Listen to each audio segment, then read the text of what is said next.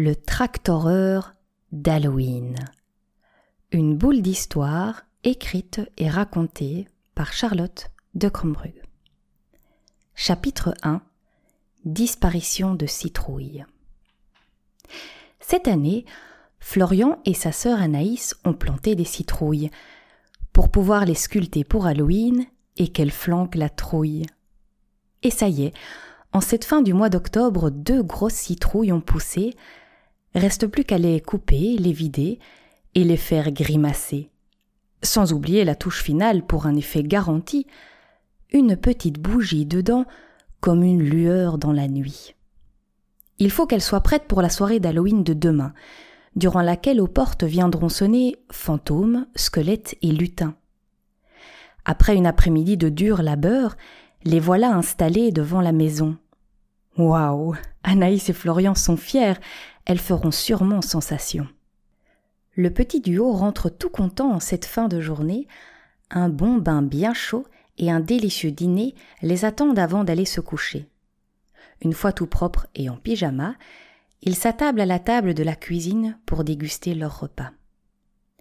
Pendant ce temps, dehors, à leur insu, rôde une sorcière mal intentionnée. De la maison d'Anaïs et Florian, elle semble s'approcher.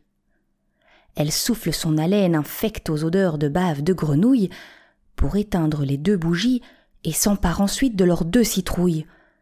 Elle prend alors la fuite à vive allure les citrouilles sous le bras, elle ricane si fort que jusque dans la cuisine les enfants entendent sa voix. Ha ha ha Halloween Prends garde à mes citrouilles, elles te flanqueront la trouille. Anaïs et Florian abandonnent de suite leur assiette et courent voir quel est ce bruit à la fenêtre.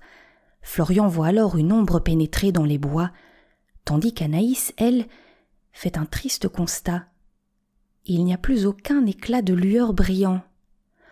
Les citrouilles, Florian, j'ai un mauvais pressentiment.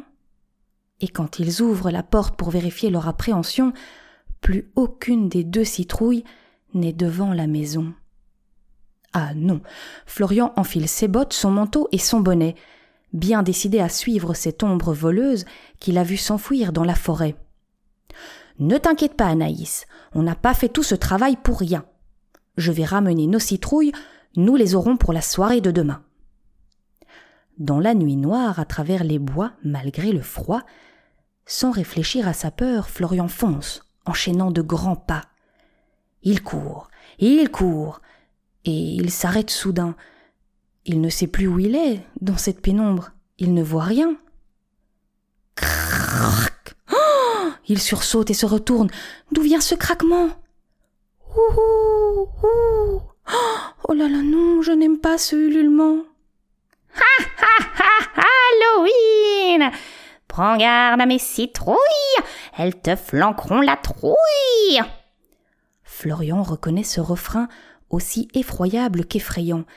Il se dirige droit vers l'endroit d'où semble provenir ce ricanement. Car après tout, perdu pour perdu, essayons au moins de trouver ce pourquoi il est venu.